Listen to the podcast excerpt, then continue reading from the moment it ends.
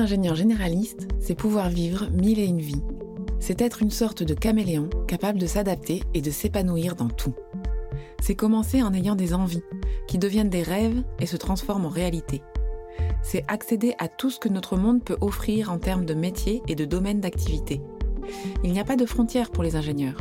Il leur suffit de saisir les opportunités que la vie leur offre. Mais que fait-on concrètement quand on est ingénieur? On peut participer au développement de son pays en termes d'agroécologie, aider à la transformation durable de centrales en Allemagne du Nord, agrandir l'horizon des Parisiens en allongeant une ligne de RER, e créer des stades ou des centres commerciaux, ou encore passer d'ingénieur dans l'industrie à chef d'entreprise puis député.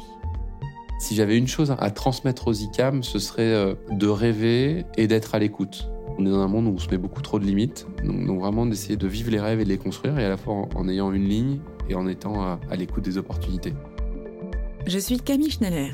Vous écoutez la troisième saison de Parcours d'ingénieur, un podcast de l'ICAM dans lequel des ingénieurs vous racontent leur parcours de l'école d'ingénieur à aujourd'hui. Je m'occupe de la communication de l'ICAM à Toulouse. Je rencontre autant de jeunes que de rêves et d'aspirations. C'est inspirant, galvanisant, et c'est ce que je souhaite vous montrer à travers le témoignage de ces jeunes devenus ingénieurs. Pour que vous puissiez le découvrir par vous-même, nous avons échangé avec Gaël, Lucie, Flavien, Cécile, François et Aurélie. Ils nous racontent leur parcours, de leurs années d'études à l'ICAM à aujourd'hui. Pour ce premier épisode, nous avons discuté avec Gaël Le Boec en plein tournant de sa vie. Après des études d'ingénieur ICAM intégrées à Nantes et une quinzaine d'années dans l'industrie, Gaël a décidé d'aider le service hospitalier français en créant la société Optilogue Santé. Et pour avoir encore une corde de plus à son arc, en 2017, il décide de se lancer en politique et devient député. Aujourd'hui, en fin de mandat, il nous raconte son parcours de l'Assemblée nationale à Paris où il venait siéger un mardi de décembre. Eh bien, bienvenue à, l'Assemblée. On va faire un petit tour euh, de ce gros bâtiment qui a à la fois son âge et à la fois sa, gravité. On est dans la cour d'honneur là. Dans quelques instants, euh, l'ensemble des ministres vont arriver pour participer aux questions au gouvernement. J'arrive euh, souvent le, mardi matin, comme ce matin depuis la Bretagne. Des fois le lundi en fonction des textes, le lundi après-midi, mais le plus souvent c'est le mardi matin comme aujourd'hui. Et je reste à Paris jusque, jeudi pour euh, participer à l'ensemble des travaux, que ce soit les questions au gouvernement, que ce soit les, les travaux en commission, et puis les différentes réunions évidemment de travail sur les thématiques qui me sont chères. Alors moi j'ai toujours euh, beaucoup d'émotions à passer les portes de, l'Assemblée. En particulier, j'adore avoir des réunions, avoir des visites, parce que justement ça me permet de relever les yeux, de regarder la beauté des bâtiments. Donc si j'aime aussi euh, faire beaucoup de réunions et inviter du monde à l'Assemblée, c'est aussi pour à chaque fois et tous les jours pouvoir lever les yeux pour regarder la, majestuosité, la beauté du bâtiment qui est, vraiment extraordinaire. On était à la cour d'honneur tout à l'heure, on vient de quitter la cour d'honneur, on est passé par la cour des chauffeurs. Là, on arrive à une autre entrée qui s'appelle l'entrée de la questure. Ici, c'est les trois questeurs qui, habitent ici, qui ont leurs appartements. C'est nos directeurs financiers. Il y a trois questeurs qui sont élus parmi les députés et qui gèrent les 550 millions d'euros de budget annuel de l'Assemblée. Alors j'étais vraiment euh, au courant de rien. Moi j'ai découvert vraiment avec la vague En Marche en, 2017 euh, le fonctionnement de l'Assemblée, le fonctionnement démocratique au sens large et évidemment qu'on n'a pas idée quand on rentre dans, ce bâtiment, même quand on connaît l'Assemblée. Il y a 3000 personnes qui travaillent ici, il y a évidemment 577 députés, mais il y a leurs équipes, il y a les administrateurs, il y a les fonctionnaires et c'est toute une petite ville ici, c'est 3000 personnes tous les jours qui viennent travailler. Je suis moi élu sur la circonscription de Redon, au sud de Rennes, entre, entre Nantes et Rennes. Et, donc j'ai deux équipes en local, une personne qui s'occupe plutôt euh, en local des dossiers individuels et une autre personne, Nicolas.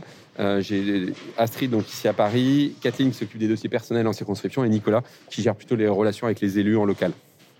Il y a beaucoup de vent. On arrive là devant ce qu'on appelle l'hôtel de Lacet, qui est le château qui est un château euh, qui est la résidence du président de l'Assemblée nationale, Richard Ferrand, euh, loge ici. Et on peut avoir des réceptions à la fois nationales ou internationales ici, dans ce, dans ce magnifique bâtiment. On, y passe, on y va?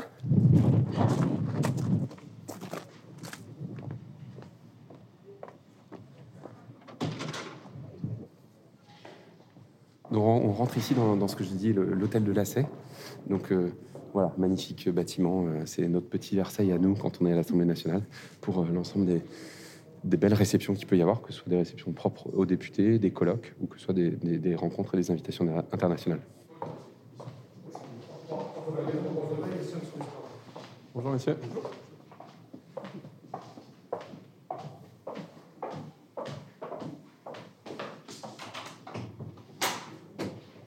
voilà, il euh, ce qu'on appelle ici la salle des fêtes est en train d'être préparé pour un colloque. Je ne sais pas quel colloque va avoir lieu probablement cet après-midi ou demain.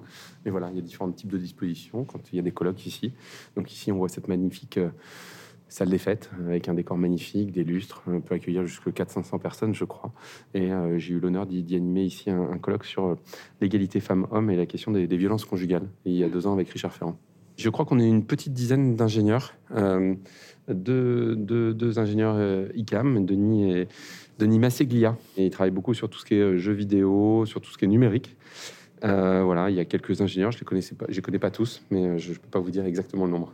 Alors ici, le travail parlementaire va finir vraiment fin février, puisqu'en mars, c'est les élections présidentielles, campagne législative en mai et élections législatives en juin. Donc il reste vraiment, en termes de travail, il reste trois mois jusqu'à fin février ici pour finir les travaux et les lois en cours. On arrive à l'entrée des, questions au gouvernement.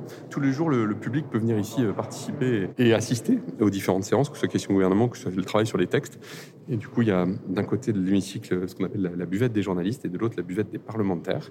Et du coup, euh, on, va faire le tour de l'hémicycle, puisqu'évidemment, c'est ce qu'on appelle le périmètre sacré ici. Les journalistes ne peuvent pas rentrer, ils restent autour de ce périmètre-là. Et donc, on va faire le, périmètre euh, sacré en, vous expliquant un petit peu les différentes fonctions de chaque salle. Ici, on est dans la salle des, pas perdus. Pas perdus parce qu'ici, on est plutôt en réflexion. Euh, soit on arrive du château Sèye, soit on sort de, l'hémicycle. Et soit on va voir les journalistes, on va passer dans la, salle très connue des quatre colonnes. Pourquoi quatre colonnes? Parce qu'il y a quatre colonnes et c'est vraiment l'endroit de relation avec les journalistes quand on veut se faire interviewer, quand on est interpellé. C'est à cet endroit-là que ça se passe, aussi bien pour les euh, ministres quand ils veulent venir voir les journalistes ou par les députés, parce qu'on passe régulièrement dans cette salle des quatre colonnes. On va passer voir les différentes salles de réunion ou commissions. Évidemment, il y a beaucoup de salles ici pour pouvoir euh, travailler, préparer les commissions, les réunions de travail sur les différentes thématiques. La commission à laquelle j'appartiens, c'est la commission euh, Affaires culturelles et éducation, qui englobe aussi l'enseignement supérieur et le sport. Euh, bonjour Jacqueline. Ça va? Ça va.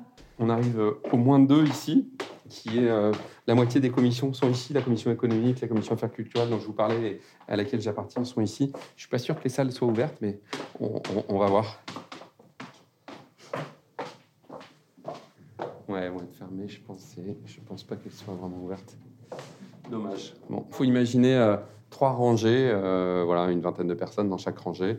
On auditionne en général quelqu'un qui a fait un rapport, ou un ministre, ou euh, quelqu'un qui représente une institution française, soit pour des questions de budget, soit sur des questions du moment. Ça peut être, la semaine dernière, nous avons auditionné le président, le directeur général de l'AFP, l'agence France Presse, qui a un rôle de mission publique, donc le Parlement est chargé de, de contrôler ce qu'on appelle les, les comme les contrats d'objectifs et de moyens sont respectés ou pas et comment on auditionne ces différentes institutions françaises.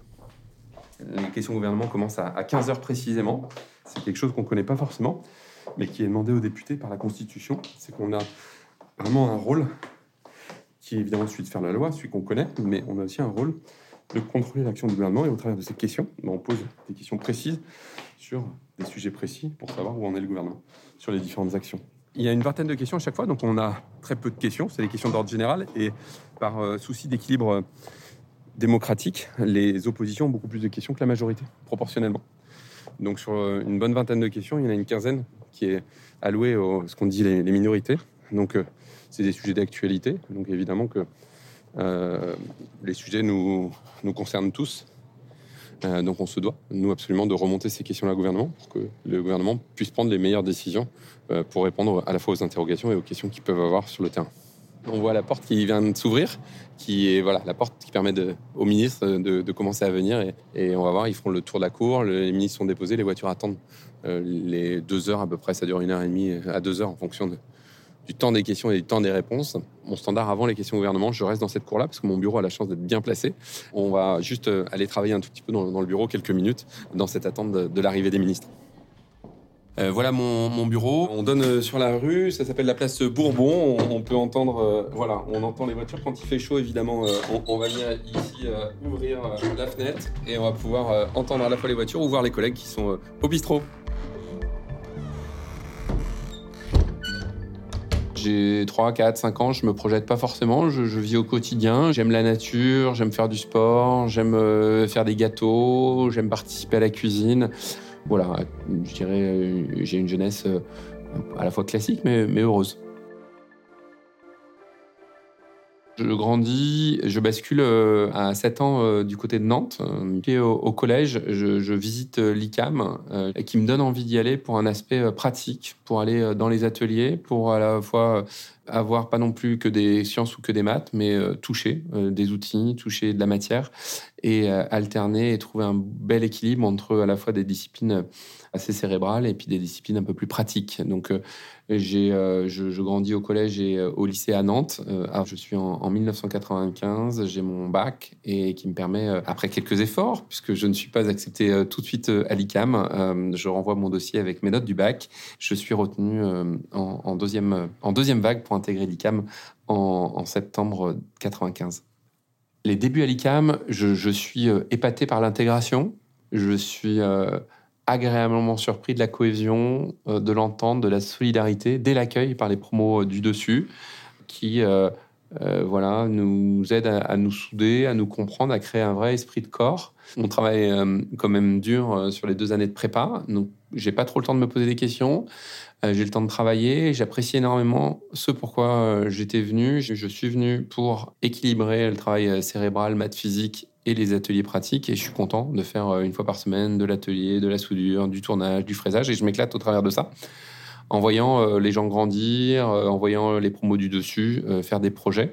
Vraiment une école qui met le projet au cœur de la pédagogie, que ce soit le projet associatif, projet d'engagement solidaire, projet technique, mécanique. et c'est ça qui me botte.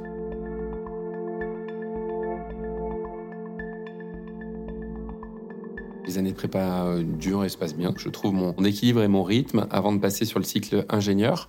Là, je suis vraiment euh, avec euh, les groupes de, TP, les groupes de travaux pratiques, avec toujours une bonne ambiance, avec un peu plus de variété et moins de, bachotage avec euh, des projets. Euh, encore une fois, on peut reprendre un peu plus de sport, un peu plus de, de projets associatifs.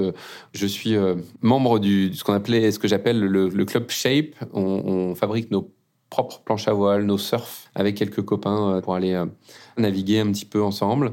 C'est vraiment des moments agréables et sympas, à la fois de solidarité. On fait euh, nos planches euh, au cours de la nuit euh, et puis on essaie de les finir le plus vite possible pour qu'au printemps on puisse aller naviguer. On, utilise en fait à la fois dans notre côté plus loisir les compétences que l'ICAM nous, donne en termes de technique et donc c'est l'occasion de les utiliser à titre perso.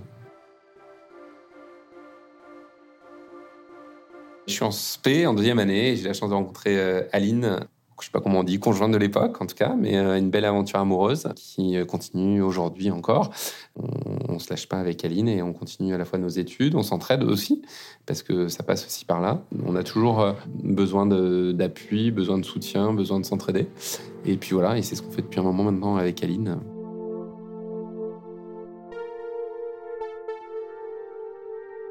En dernière année de l'ICAM, j'arrive donc en cinquième année, euh, je fais une partie de laboratoire où je lance les premières machines à grande vitesse, vinage à grande vitesse, avec des fraises qui tournent à plus de 1000 tours minute, qu'on appelle des UGV.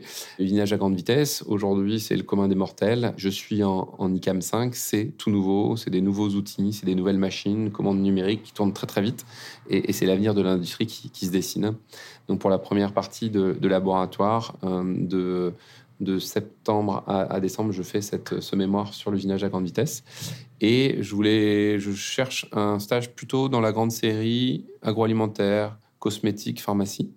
Et j'ai la chance d'être accepté euh, sur le site Deviant euh, du groupe Danone pour travailler sur euh, l'allègement de la bouteille d'un litre. je travaille sur un projet d'allègement de la bouteille d'un litre pour la passer de 29 grammes de mémoire à 22 grammes.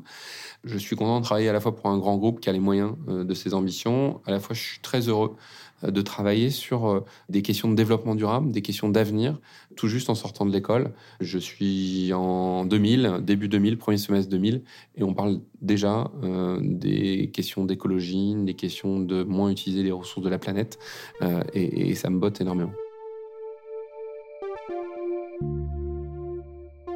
Le stage passe très bien, à la fois euh, sur les résultats, parce que euh, je fais des tests sur différents types de bouteilles, je suis euh, très bien intégré dans l'usine, j'ai un super maître de stage, Vincent Loisel, qui m'accompagne, qui me fait grandir, qui m'apprend beaucoup de choses.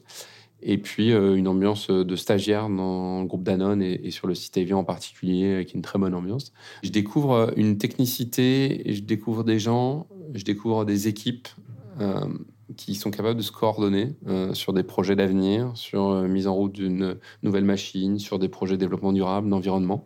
Je découvre vraiment euh, une famille industrielle qui me plaît beaucoup. Ça me plaît parce que c'est le travail en équipe. Ça me plaît parce que on peut vite voir les résultats de ces projets, de ces modifications, de ces propositions.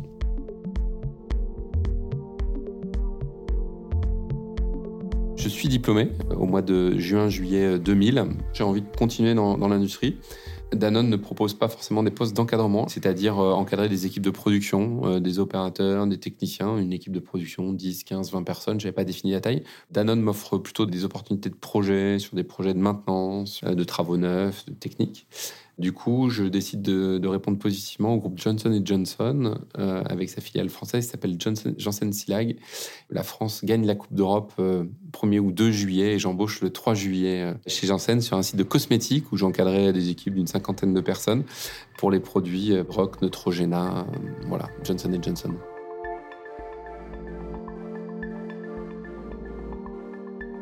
Je reste euh, deux ans à encadrer les équipes de production, toujours une bonne ambiance. J'apprends le travail en, en 2-8, voire en 3-8. J'apprends euh, de voir ce que c'est aussi le travail de nuit. Euh, j'apprends ce que c'est de mettre en place des indicateurs, des réunions d'équipe, de motiver les équipes, d'échanger avec les équipes, de travailler la cohésion d'équipe.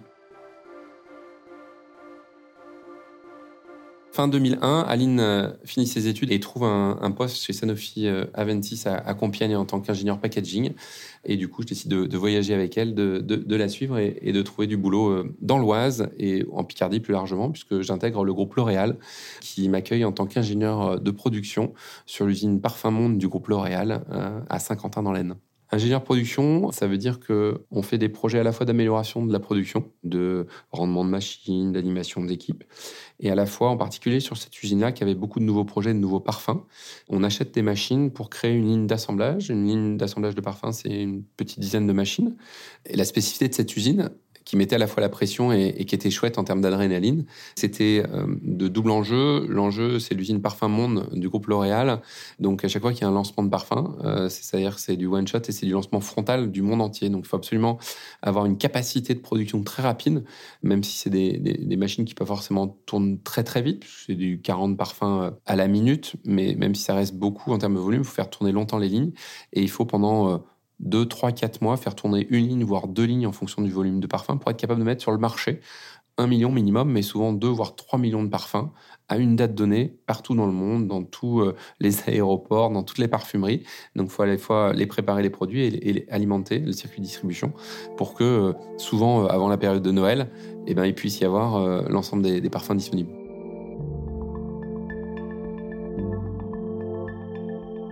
Je fais 2-3 ans. Les cycles L'Oréal, quand ça se passe bien, on fait des cycles de 2-3 ans et puis on évolue. Et puis le directeur de l'usine de, l'époque, euh, Jacques Play, me demande d'intégrer le, comité de direction sur une fonction euh, très intéressante. Entretien travaux neufs, maintenance générale de l'usine finalement, l'air comprimé, euh, les réfections de bâtiments, euh, la lumière, euh, tout ce qui est l'entretien d'une grande maison qui s'appelle l'usine.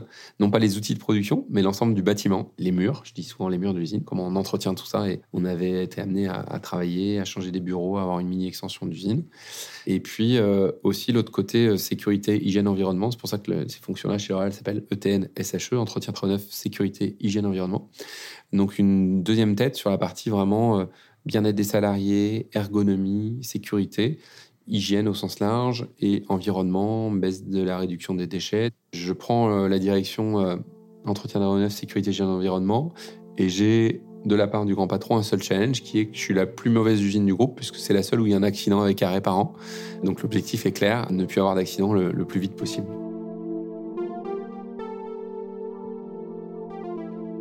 On y arrive, on fait le choix de, faire participer, de faire des remontées de terrain sur comment on peut maîtriser les risques sécurité, les risques ergonomie. On fait euh, des démarches d'ergonomie, on est en 2000, je suis en 2005-2006, je propose euh, des journées sécurité, des semaines de la sécurité, dans lesquelles on travaille soi-même sur ses propres postures, ses gestes. On fait du qigong, on fait euh, de l'ergonomie. Quand on est opérateur, on apprend à se dire que le premier outil, c'est son corps. Donc il faut absolument se préserver et avoir les meilleures postures pour que le corps puisse continuer à bien travailler.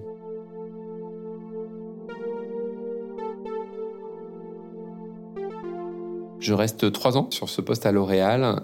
Je souhaitais de voyager en famille une nouvelle fois. Aline euh, reprend euh, une entreprise familiale de bilan de compétences et de formation, de ressources humaines au sens large. Nous sommes en, 2008. Euh, nous avons eu Elisa en 2004. Jeanne est née en 2007. Donc avec deux enfants, nous choisissons de, voyager pour retourner aux sources et, en Bretagne, à Rennes, où Aline reprend donc cette entreprise de, de ressources humaines et où je me retrouve responsable de production d'une usine qui assemble des kits chirurgicaux stériles à usage unique. Cette usine s'appelle Medline. Je suis responsable de production, ça veut dire encadrer non pas là être juste responsable d'une équipe, par exemple matin ou après-midi, mais j'encadre les trois équipes de production, matin, après-midi, nuit. Et j'ai 4-5 euh, chefs d'équipe qui, tournent et qui s'organisent et qui euh, chapeautent euh, l'ensemble de la production, à peu près 150, 160 personnes qui permettent d'assembler 15 000 kits tous les jours et nous livrons 2000 établissements de santé partout en Europe.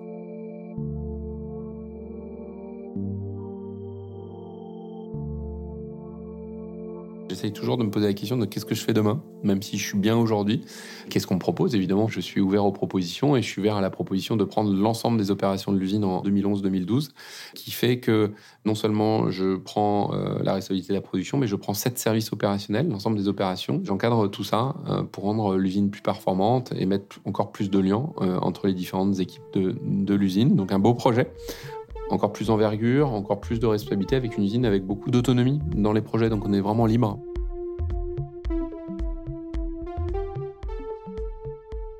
J'encadre plus largement euh, l'ensemble des équipes, logistique, achat euh, et logistique amont et aval. Et je me rends compte qu'en termes de qualité, en termes de logistique, on avait des incompréhensions avec les clients. Et j'y vais voir chez le client pour comprendre qu'est-ce qui se passe et pourquoi, sur des problèmes qualité, un produit qu'on a livré en trois jours, le client nous fait un retour au bout de six mois. Quand on a une problématique euh, qualité, qu'est-ce qui fait qu'on dit que le pack a été troué, à quel moment de, la chaîne logistique le pack a, été endommagé? Et puis à la fois, moi, ça m'a fait découvrir euh, l'hôpital. Euh, je parle souvent, quand je cache, de misère organisationnelle des hôpitaux. Ça m'a fait découvrir des gens qui sont dans la santé, qui sont de bonne volonté. Je découvre des gens qui ont envie d'avoir un, hôpital ou, une clinique à la hauteur des soins qu'on a la chance d'avoir en France, entre autres et qui se heurte à des murs organisationnels, de logistique, de qualité, de compétences. Ça me travaille parce que je, vois des usines d'un côté très organisées, qui parlent de bien-être, qui parlent d'ergonomie, qui parlent de prévention des risques de l'activité, et je vois un monde hospitalier au sens large, soignant, mais pas que. Les agents logistiques, les agents administratifs ont beaucoup de difficultés à à travailler sur les projets, à travailler sur l'amélioration continue. Un jour, je vais dans une pharmacie de l'Est de la France où euh, je fais un conseil euh, d'amélioration ergonomique dans une, pharmacie en disant à la pharmacienne qu'on pouvait modifier deux, trois trucs pour améliorer la, situation. Et la pharmacienne me répond, mais ils n'ont pas leur mot à dire car ils sont fonctionnaires. Et là, je crois que c'est un des déclencheurs, en effet, de se dire qu'il fallait encore plus euh, aller aider en termes d'organisation, en termes d'ergonomie, les personnels hospitaliers au sens large.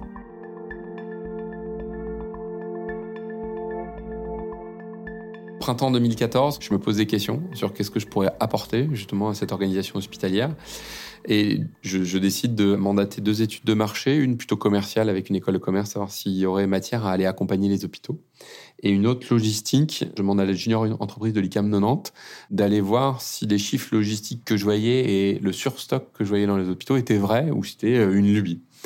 Donc je demande euh, à avoir euh, ces deux études euh, entre guillemets de marché rendues en, juillet 2014 et je réfléchis en, août 2014 et je reviens des vacances et je vais voir mon chef en lui disant ben voilà on s'entend très très bien Lionel et on va se quitter en bon terme probablement d'ici la fin d'année, peut-être un petit peu avant, peut-être un peu après.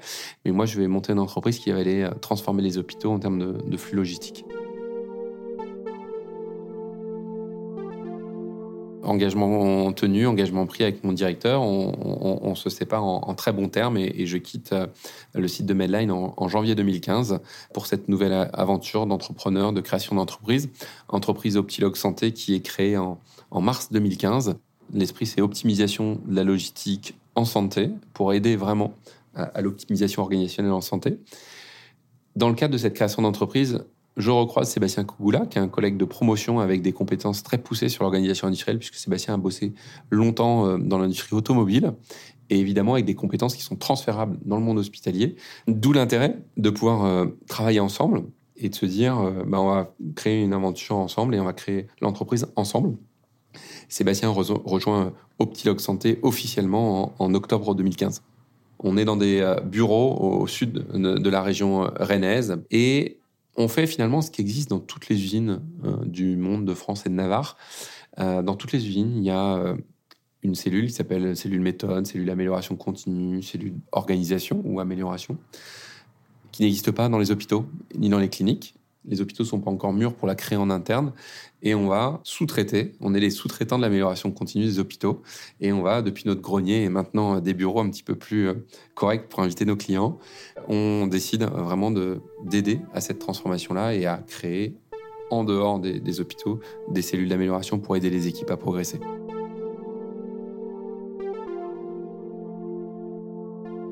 On crée cette entreprise avec la chance de certains hôpitaux, certaines cliniques qui voient bien qu'elles ont des problèmes mais savent pas comment les résoudre.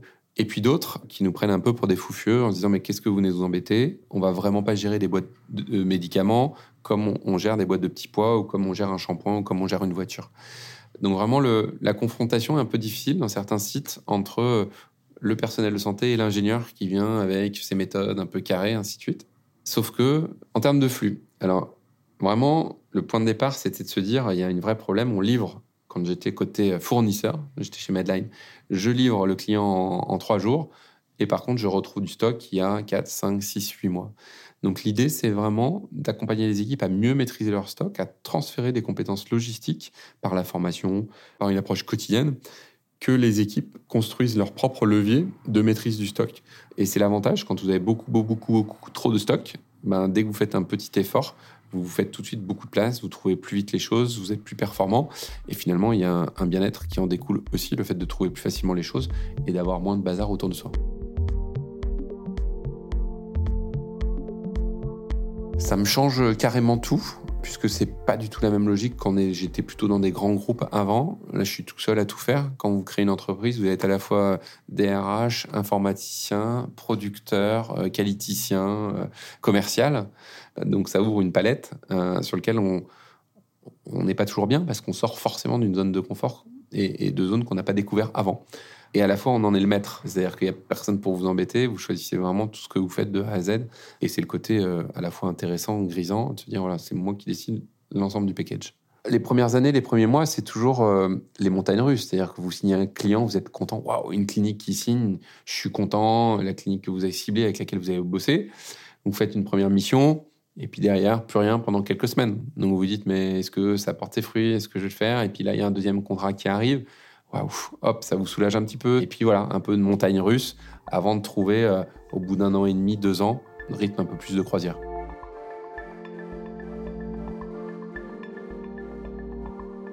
On arrive fin 2016, au bout d'un an et demi, euh, on sait aller choisir nos clients, on a trouvé ce cœur de fonctionnement avec la mutualité française et on arrive à déployer des clients à la fois dans les établissements privés, à la fois dans les établissements publics, ce qui nous permet d'avoir un bel équilibre, un tiers, un tiers, un tiers, un tiers dans le public, un tiers avec la mutualité qui nous porte vraiment la plupart de nos démarches, et puis un tiers dans le privé.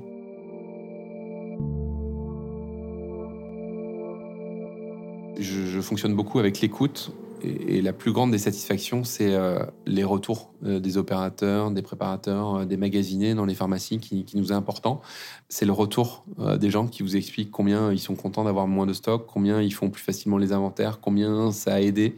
c'est les messages les, plus touchants, en effet, de se dire qu'on a servi à quelque chose. Moi, je reçois du, du, bonheur, de la joie par procuration de ces équipes-là qui vous disent travailler dans des meilleures conditions. Parce que c'était finalement l'envie d'origine de transformer l'organisation des hôpitaux. Donc, quand vous vous dites qu'elle aboutit, que ce soit une échelle de petite équipe euh, de pharmacie, que ce soit une échelle de bloc opératoire ou une échelle de service de soins, bah, vous dites que vous avez gagné une partie du match.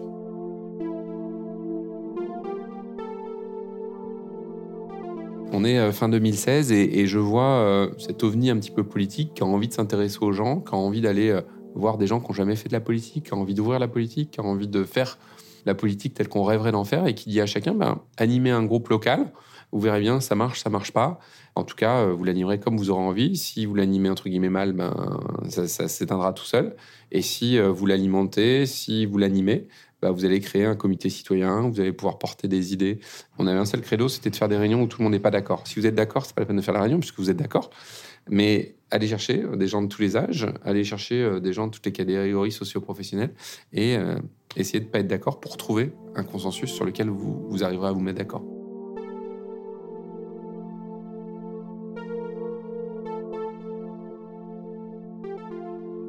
Je crée le comité citoyen de Baden-Bretagne qui se passe bien, 10 personnes le premier mois, 20, 30, 40, et on arrive au printemps 2017 euh, à des moments importants de la campagne, février, mars, campagne présidentielle évidemment, où bah, on est une cinquantaine de, marcheurs à se bouger à la fois pour continuer à construire, mais là on est même plus au printemps euh, à vendre le programme qu'on a co-construit euh, avec l'ensemble des équipes d'Emmanuel Macron.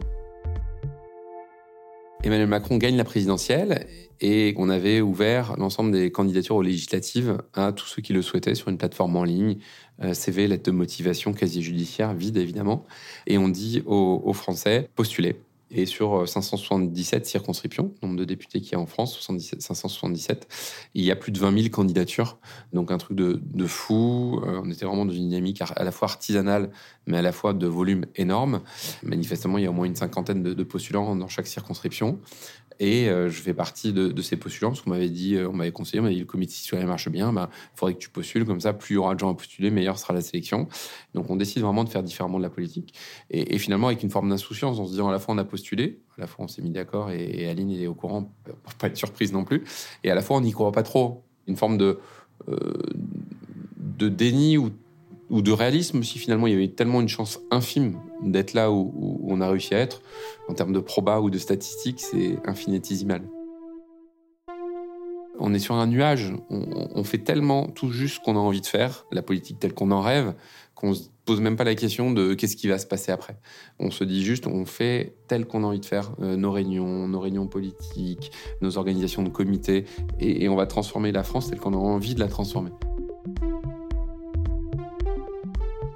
On est le 7 mai 2017, Emmanuel Macron euh, gagne le deuxième tour et conférence de presse jeudi 11 mai, au cours de laquelle, pas prévenu, j'apprends que mon nom est dans la liste en parallèle de la conférence de presse. J'ai juste le temps d'appeler Aline.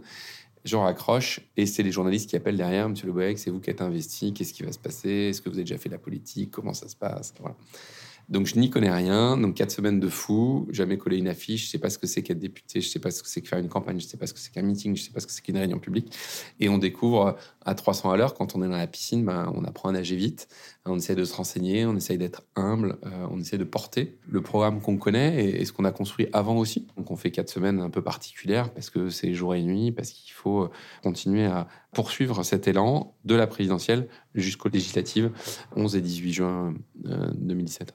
À cette date-là, je suis euh, élu député. Premier tour à un peu plus de 40% et deuxième tour à plus de 60%. Je suis euh, élu euh, député de la circonscription d'Ille-et-Vilaine, la quatrième, sous-préfecture de Redon. Je deviens donc fin juin 2017 officiellement député. Je ressens à la fois une fierté des équipes qu'on portait, de toute cette dynamique locale, et à la fois une gravité quand on vient ici, dans ce lieu particulier du cœur de la République, Là, on se dit waouh, là, on commence à atterrir et on se dit ça va commencer à être dur. On se dit waouh, ah ouais, c'est ça, on y est en fait. Et, on commence à réaliser, avec toute la difficulté de ne pas connaître, euh, d'être plus de 300 nouveaux. On rentre en prépa, hein. on rentre à l'ICAM euh, et on n'a par contre aucune promo au-dessus pour nous aider. On est seul euh, à construire la première promotion de l'ICAM ou la première promotion de députés. On est plus de 300 nouveaux, à la fois solidaires, mais à la fois on n'y connaît rien. Donc il faut construire, il faut construire les, tout de A à Z. Euh, je me vois encore avec Richard Ferrand, président d'Assemblée et président de groupe à l'époque, dire on n'a pas de statut, il faut créer une association de groupes parlementaires ici, il faut qu'on rédige euh, mot, pour mot, euh, il faut qu'on embauche 40 personnes pour nous servir de collaborateurs de groupe. De rien, il faut créer un groupe parlementaire majoritaire à l'Assemblée nationale. Et je me souviens aussi de ces mots de, de Richard Ferrand qui disait de toute façon avant la fin de l'année, vous inquiétez pas, c'est normal, vous êtes euh, en train de nager au fond de la piscine, donc fin d'année, en octobre, en novembre, euh, dans 4, 5, 6 mois, ça ira mieux, vous inquiétez pas, ne, vous stressez pas trop vite. Et en effet, on prend ses marques, on connaît les lieux, on connaît la routine, euh, voilà, et au bout de 6 mois, 1 an, on commence à se staffer, à trouver son, son régime de croisière. Mon mandat arrive à sa fin Aujourd'hui, j'ai pas totalement décidé. Je suis plutôt parti sur un mandat. La question se pose. À la fois, comme dans la plupart de mes postes ou de mes fonctions, je m'éclate, je suis curieux. Des portes qui s'ouvrent, qui seraient jamais ouvertes avant, qui s'ouvriront jamais après. Je ferai pas ma vie en politique parce que je pense que la, politique a besoin absolument de respiration. Euh, donc, je, je, vais faire euh, ce qu'on appelle un 360 degrés en janvier et février pour euh, aller ouvrir les, yeux, regarder ce que pensent euh, mes collègues, les ministres, les cabinets des ministres, les citoyens, les maires. Et en fonction de, ce feedback, de ce retour d'expérience, à la fois ça m'alimentera sur ma décision euh, finale que je prendrai autour de la présidentielle, parce que ça dépend aussi, mais en fonction des résultats, ça peut aussi faire évoluer la décision finale.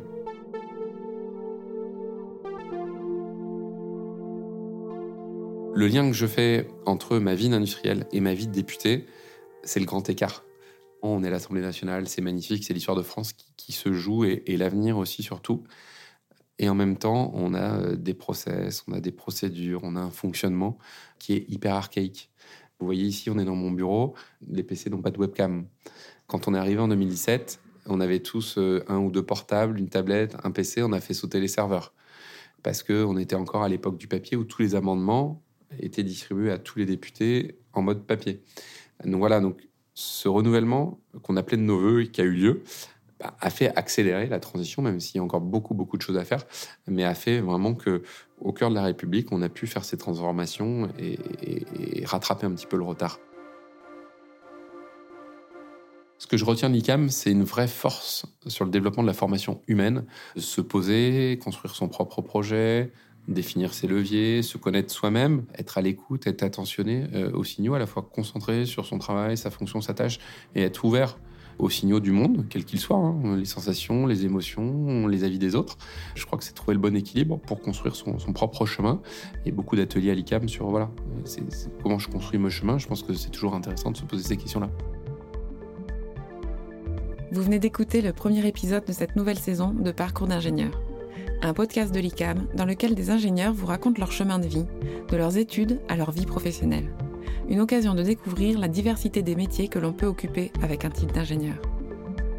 J'espère que cet épisode vous a éclairé sur les possibilités d'évolution d'un ingénieur, de jeune stagiaire à PDG et député. Vous pourrez retrouver tous les épisodes de cette série sur toutes les plateformes de podcast. L'ICAM forme des ingénieurs généralistes il y a 6 campus en France et 6 à l'étranger. En Inde, en Afrique centrale et en Amérique du Sud. Et si vous souhaitez en savoir plus sur les formations d'ingénieurs proposées à l'ICAM, je vous invite à visiter notre site web icam.fr et à nous rencontrer. À bientôt!